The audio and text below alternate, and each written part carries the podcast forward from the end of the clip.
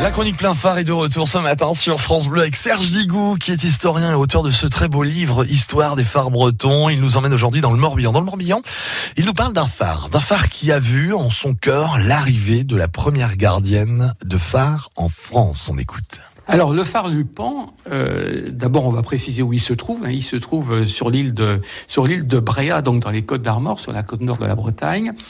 Euh, c'est un phare qui n'a rien d'extraordinaire. Il a été reconstruit aussi après la guerre, euh, étant donné qu'il avait été dynamité par euh, par les Allemands.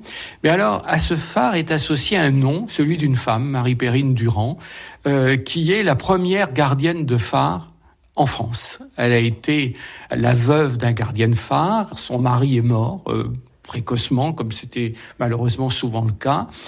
Donc elle était dans la partie. Et en 1888, elle a décidé de passer le concours. Elle a été reçue. Et donc elle devient gardienne de phare, d'abord sur le phare du Rosédo, euh, qui se trouvait aussi sur Bréa. Et ensuite elle est mutée sur le phare du Pan.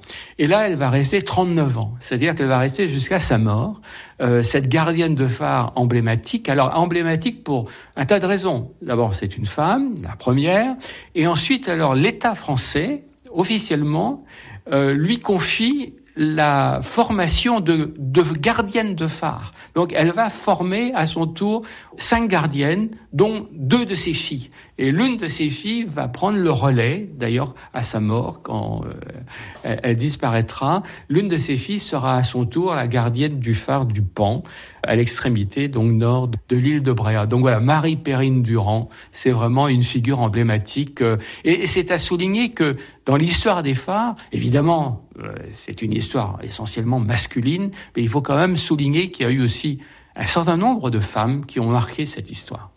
Voilà, vous avez plus d'informations sur francebleu.fr. Brésil ce matin, 7h43, vous restez avec nous, un point sur votre météo dans un instant.